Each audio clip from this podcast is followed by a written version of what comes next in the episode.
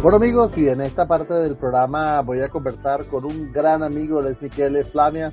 Él es el gerente general de Logintel aquí en Venezuela. Logintel es el distribuidor exclusivo de las soluciones de seguridad ESET. Y con él vamos a conversar sobre algunos aspectos interesantes que la semana pasada se realizó el eh, ESET Security Day, un evento que cumplía su décimo aniversario y eh, se estaba realizando también virtualmente, ¿no? Y, fue muy interesante un par de horas eh, conociendo los detalles de lo que se está haciendo en seguridad informática. Miquel, es un placer para mí estar conversando contigo. Gracias, Edgar, gracias. Eh, muy importante también para mí estar en tu programa y muy contento de poder compartir este, la información sobre el evento que se dio la semana pasada que es el ESET Security Day. Ese es un evento corporativo que se realiza en Latinoamérica desde el año 2011, por eso que en la semana pasada estuvimos cumpliendo 10 años del evento. Y eh, el evento consiste en presentaciones y demostraciones en vivo dadas por el personal del laboratorio ESET que se encuentra en Argentina. Ese es un laboratorio que realiza investigación de malware regional en todo en toda América Latina. El evento, el evento normalmente todos los años ha sido presencial en un, hotel cinco estrellas con un, panel de expertos, un panel de investigadores y el personal de las empresas más importantes del país, eh, sobre todo del área de seguridad. Este año, debido a la pandemia y digamos todas las restricciones de vuelos y y de movilidad, pues eh, es la primera vez que se hace el evento de manera virtual. Eh, para, este evento fue para Colombia, Ecuador, Perú y Venezuela en simultáneo. Ahora fíjate, es interesante porque, mira, muchas personas piensan de que mm, los virus vienen esporádicamente, ¿no? Y, y se daban cifras diarias que ascendían a los miles de virus generados por, eh, por, por, por, los hackers, por los ciberdelincuentes, ¿no? Sí, de hecho las cifras que se manejan son 300.000 muestras diarias diferentes de malware a nivel mundial. O sea, digamos que eh, es una industria que produce mucho más que el software legítimo. O sea, hay, mucha más gente dedicada a producir software malicioso que gente dedicada a producir aplicaciones y software legítimo en el mundo. Eh, Sí, en el evento de hecho se, hizo un poco mención a eso, a las tendencias, a el reporte de, lo que sucedió en el año 2019 y bueno, hubo una, una agenda en la parte del bloque educativo que se mostró cómo utilizar una herramienta que se llama Mitre Attack en la empresa, como para mitigar y este, estar más preparado para los ataques. Eh, esa presentación estuvo a cargo de Denise Justo, que es la, una de las jefa del el laboratorio de SET en, Buenos Aires y comenzó la charla hablando de cuáles son las amenazas que hay y si esas amenazas están precisamente dedicadas y desarrolladas específicamente para América Latina. Y eh, en el transcurso de la charla se fue eh, descifrando esos indicios de que sí, este, hay malware solamente eh, diseñado para América Latina porque lo demuestran. Primero que hubo una explosión de campañas de ataques en Latinoamericana que fue recogida por los datos telemáticos de todos los equipos de SET en la región y se descubrió, por ejemplo, que una de las amenazas llamada Victory Gate afectó 90% eh, en Perú. Entonces se ve que es un ataque específico para ese país. Otra amenaza llamada Machete afectó cuatro países, Venezuela, Colombia, Ecuador y Nicaragua. Este, se ve que en el resto del mundo la incidencia fue menor al 1%. Eh, otra amenaza llamada Mecotio, que es un troyano que afectó en 75% a Chile y Argentina. Y otra amenaza llamada Casbaneiro, que afectó en el 85% a México y Brasil.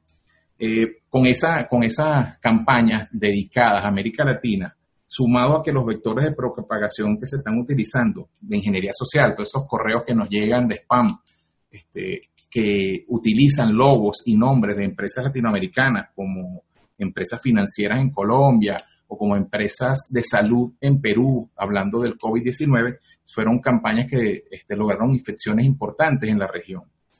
Y lo otro, el otro indicio de que hay malware diseñado específicamente para América Latina es que dentro del código malicioso, cuando tratamos de descifrarlo, conseguimos palabras en español y este, muchas veces son este, malas palabras escritas dentro del código, eh, lo cual hace pensar que los desarrolladores también son personas de habla hispana. Entonces se presentó eh, esta herramienta, el, Mitre Attack. El Mitre es una, una corporación sin fines de lucro creada en 1958 que intenta resolver problemas que contribuyen a un mundo más seguro. Ellos tienen entonces un desarrollo llamado ATTACK, que es un framework de trabajo, una herramienta que organiza, categoriza los distintos tipos de ataques y nos, sirve a nosotros para poder identificar cuando un atacante está haciendo una operación, cuál es el siguiente paso que va a utilizar. Entonces, las, las, siglas de ATAC significa tácticas, técnicas y conocimiento común de adversarios. Entonces, eh, eh, nos explicaron en, la charla de Denise eh, cómo utilizar el, Mitre Attack para nosotros prevenir y cuidarnos sobre los atacantes. ella nos mostró una herramienta dentro del Mitre Attack que se llama Navigator, que es una herramienta que utilizamos para obtener una matriz de resumen de las técnicas utilizadas y cuáles son los grupos identificados de hackers en el mundo que utilizan esas técnicas. Entonces, ¿cuál es el objetivo? El objetivo de utilizar esta herramienta, que por cierto es una herramienta gratuita, eh, es eh, poder predecir cuál es el siguiente paso que va a realizar un ataque basado en comportamientos anteriores y las técnicas que está utilizando en el momento. Entonces, eh, fue muy interesante.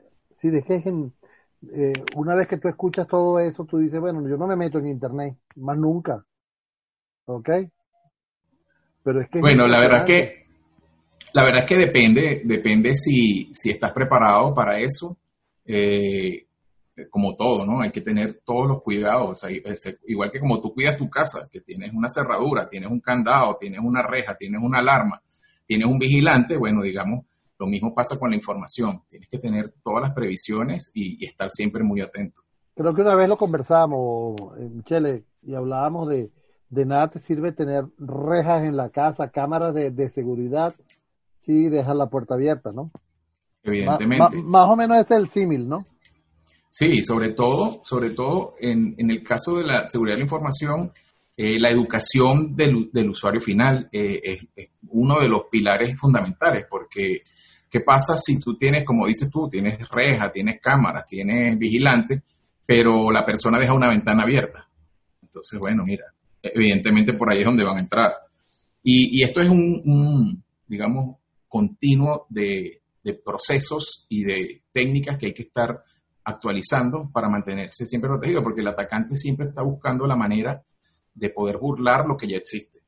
Claro. Amigo, estamos conversando con Michele eh, Flamia, él es el gerente general de los Intel, el distribuidor exclusivo de las soluciones de, de seguridad ESET aquí en Venezuela. Con motivo de este pasado jueves se llevó a cabo el Set Security Day, del cual estamos conversando.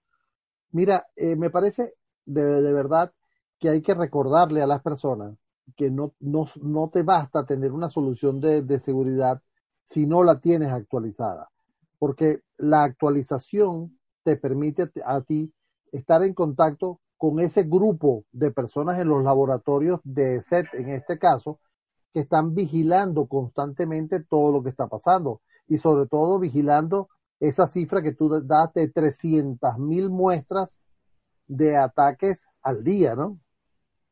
Exacto. Sí, eh, la, como, como te decía antes, la, la, evolución del malware y de los ciberatacantes también lleva a los fabricantes a evolucionar en sus técnicas de protección.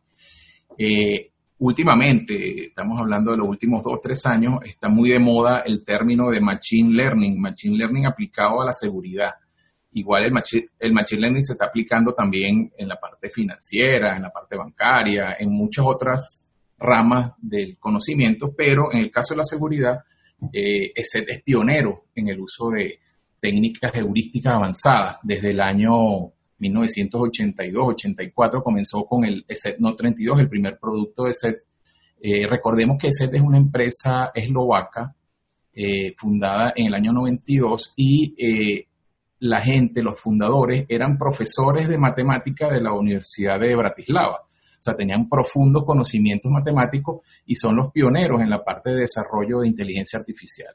Hoy en día, el término Machine Learning se está utilizando muchísimo en todos los ámbitos y ese tiene un, un conocimiento amplio en esta área y eh, tiene más de 25 años trabajando y tiene un modelo eh, que es doble, un modelo tanto en la nube como en el endpoint, o sea, en, el equipo.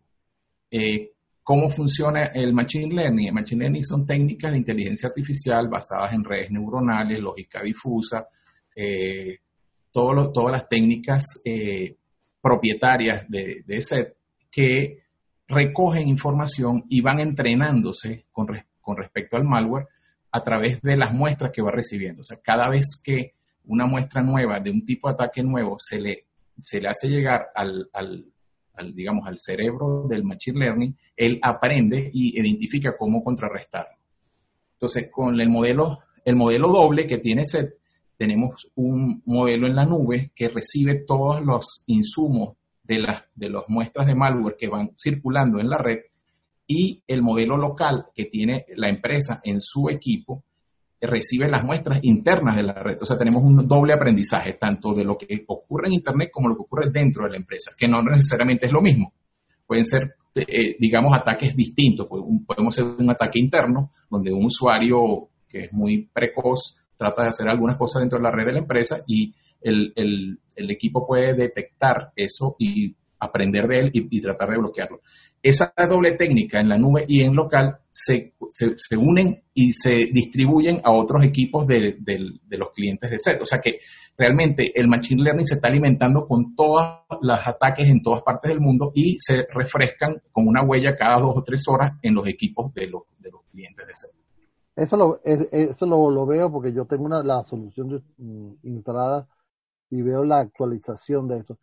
Sacando la, la cuenta, son algo así como 110 millones de, de, ataques o de, o de, o de piezas de, ataques cibernéticos al año, más o menos, para que tengamos una idea del trabajo que tiene esta gente. Próximamente eh, conversaremos con los laboratorios de SET en este programa para conocer más, más detalles.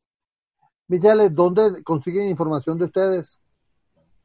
Bueno, eh, tenemos eh, la página web eh, local de ESET, es eset.com.be, la página nuestra de Logintel, logintel.com.be, y bueno, quería también recomendarles el portal de seguridad de ESET que se llama Willip Security, donde van a conseguir todo tipo de artículos de seguridad, de técnicas, de lanzamientos, de guías de, trabajo, o sea, una cantidad de información muy útil para la gente que está en el área de ciberseguridad.